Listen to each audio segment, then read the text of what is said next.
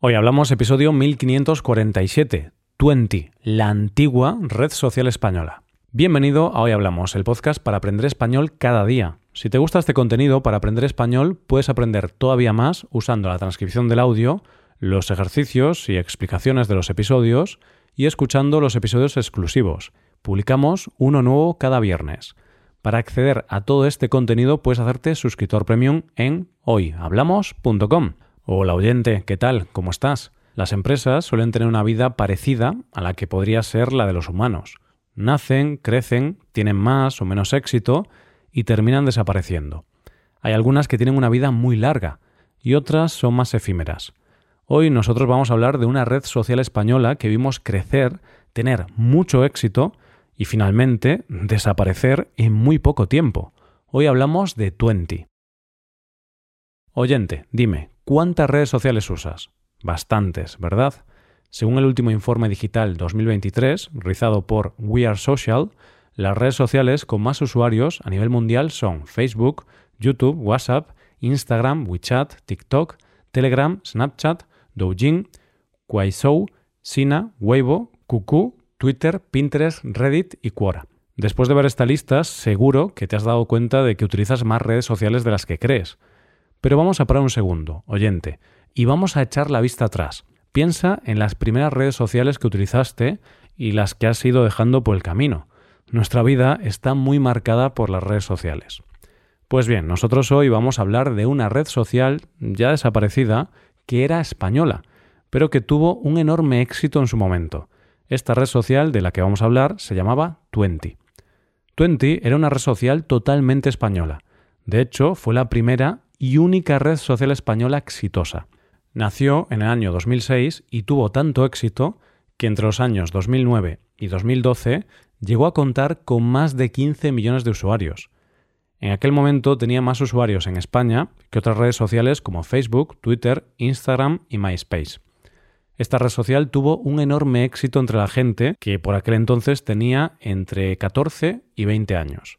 Hay que aclarar que los 14 años era la edad mínima que imponía esta red social para poder crearse una cuenta. En mi caso, yo viví el auge y la rápida caída de esta red social en mi adolescencia. Me hice una cuenta cuando tenía 15 años, más o menos, y durante dos o tres años todo el mundo la usaba, hasta que llegaron los móviles y las redes sociales como Twitter o Instagram, y Twenty, de la noche a la mañana, dejó de usarse. Pero bueno, vamos a ver la curiosa historia de esta efímera red social. ¿Cómo se creó esta red social? Lo cierto es que en torno a cómo se creó Twenty hay varias versiones sobre quién realmente la creó. Esta red social nació, como ya dijimos antes, en el año 2006, cuando ya existía Facebook.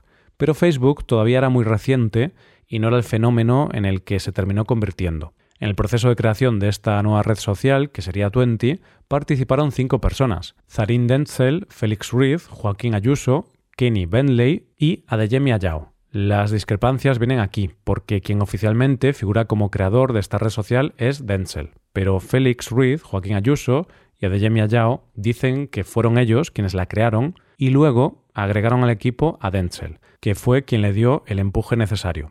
Pero bueno, a nosotros no nos importa tanto quién realmente la creó, simplemente en el 2006 nació Twenty. Por cierto, ¿te imaginas por qué se llamó así? Parece ser que por un lado hace referencia al número 20, que se lee como el número en inglés, 20, y precisamente los veinteañeros eran su público objetivo. Pero, según parece, también se quiso jugar con que el nombre incluyera las palabras tú y ti. El nombre 20 recordaba tanto al 20 como tu identidad. Aunque hay que decir que esta última versión la dieron cuando vieron que muchos de sus usuarios eran estudiantes de instituto y menores de 20 años, por lo que dieron esta explicación para que no se sintieran que estaban en una red social de personas de 20 años. Cosas del marketing.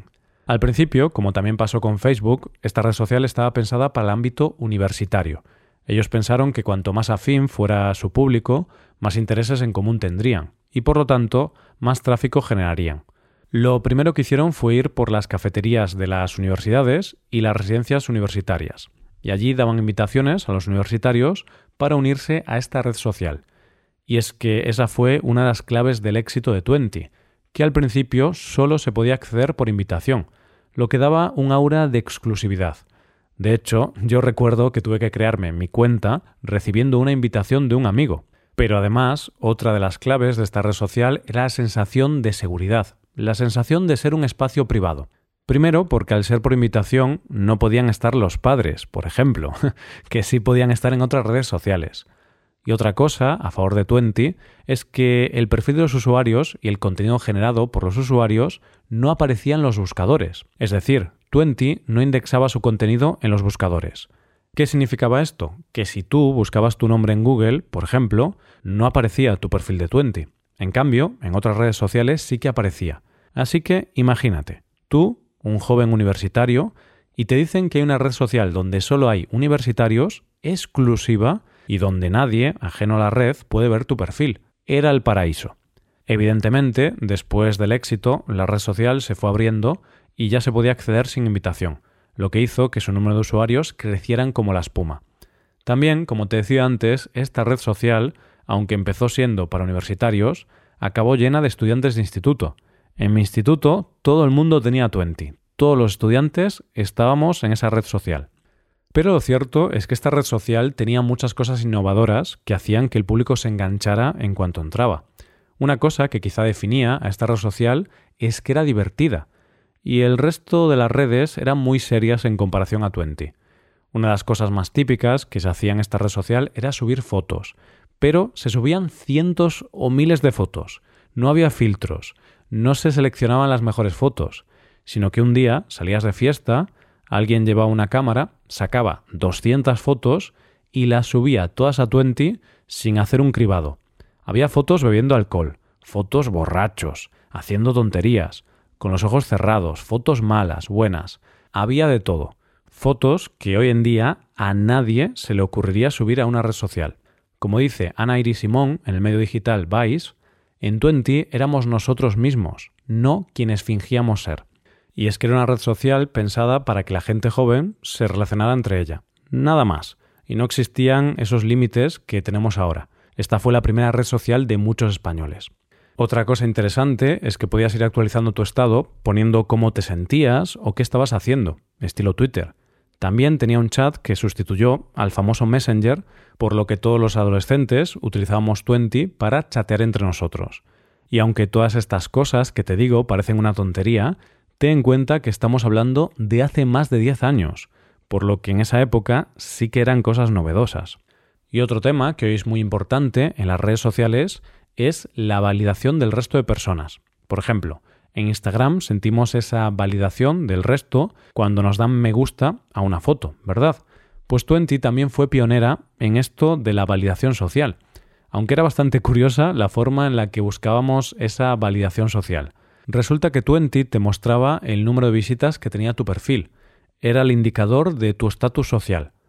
Hay que decir que solo te mostraba este número a ti, era privado, y era el número total de visitas. Entonces la gente comparaba su número de visitas y muchas veces les decíamos a nuestros amigos, eh tío, visita mi perfil, que así me das una visitilla. la verdad es que me estoy poniendo nostálgico en este episodio, porque de verdad que Twenty fue algo muy importante en la adolescencia de mi generación. Fue todo un fenómeno para los adolescentes de España de mi época. Todos los adolescentes estaban en Twenty, porque era como una reunión de colegas, a lo grande, donde nadie más sabía qué pasaba. Es como eso de lo que pasa en Las Vegas se queda en Las Vegas. Lo que pasaba en Twenty se quedaba en Twenty. A partir de aquí el éxito fue arrollador. Para que te hagas una idea, te voy a dejar algunos números. Tan solo dos años más tarde, en 2008, en el ranking de Google que te permite saber qué buscaba la gente en el mundo, ocupaba el cuarto lugar a nivel mundial y el primero en España. En el año 2011, más o menos, el 15% del tráfico web en España pasaba por Twenty. Eso era en aquel momento más que por Google y Facebook. Twenty llegó a tener una plantilla de 250 empleados. Y tú te preguntarás, con estos datos, ¿cómo llegó el final de Twenty? ¿Cómo es posible que una red social tan popular dejase de serlo? Pues el principio del fin empieza en el año 2010, cuando otras redes sociales van ganando usuarios, y en cambio ellos parecen haber llegado a su tope. En aquella época empiezan a ganar seguidores de forma masiva, primero Twitter y posteriormente Facebook, Instagram, Snapchat y WhatsApp. ¿Por qué pasa esto? Posiblemente por varias razones. Entre ellas, que el resto de las redes sociales estaban ofreciendo características muy interesantes y novedosas, mientras que Twenty no fue capaz de ofrecer las mismas novedades. Además, estas nuevas plataformas, sobre todo Twitter e Instagram, estaban pensadas para ser utilizadas con el móvil. Y recuerda, oyente, que en el 2010 el smartphone era una novedad y cada vez más gente comenzaba a pasar más tiempo en el móvil. Twenty no supo adaptarse a este cambio, porque aunque creó una aplicación para móvil, no supo cómo adaptarse, y a la gente no le gustaba mucho la aplicación, y al final solamente usaba Twenty en el ordenador. Entonces, la gente cada vez usaba más el móvil, y a la gente no le gustaba usar Twenty en el móvil, por lo que esto hizo que perdiese muchos usuarios. Además, todo el mundo usaba Twenty para chatear, pero WhatsApp sustituyó a Twenty en este aspecto, por lo que cuando todos los jóvenes empezamos poco a poco a usar WhatsApp, ya no tenía sentido utilizar Twenty para chatear y ya era una razón menos para visitar esa red social.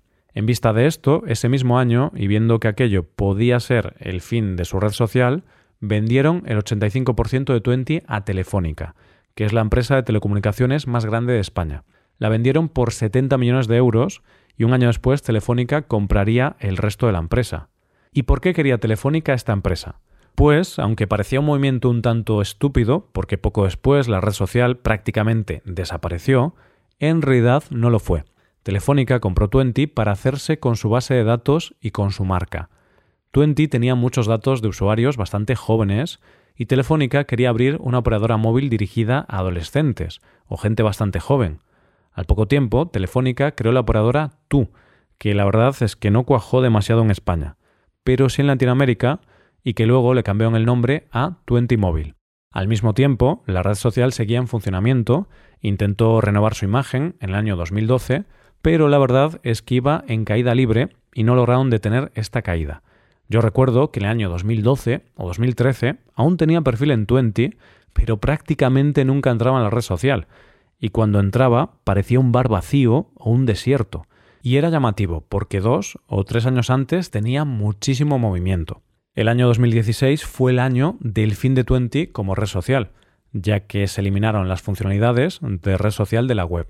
Eso sí, se dejó que los usuarios de Twenty pudieran descargar sus datos y sobre todo aquellas fotos sin ningún tipo de filtro. Finalmente, en 2022, Telefónica migró a todos sus usuarios a O2, que es otra marca de esta empresa, y en ese momento desapareció la marca Twenty definitivamente. Esta es la historia del ascenso gigante de una red social española que durante unos años se convirtió en la herramienta o el hábito más importante de la vida de muchos adolescentes, pero que no supo cómo competir con los otros gigantes y adaptarse a los rápidos cambios tecnológicos. Hasta aquí el episodio de hoy, y ya sabes, si te gusta este podcast y te gusta el trabajo diario que realizamos, tu colaboración sería de gran ayuda. Para colaborar con este podcast puedes hacerte suscriptor premium. Los suscriptores premium pueden acceder a transcripción y ejercicios y explicaciones. Hazte suscriptor premium en hoyhablamos.com. Muchas gracias por escucharnos. Nos vemos en el episodio de mañana. Pasa un buen día. Hasta mañana.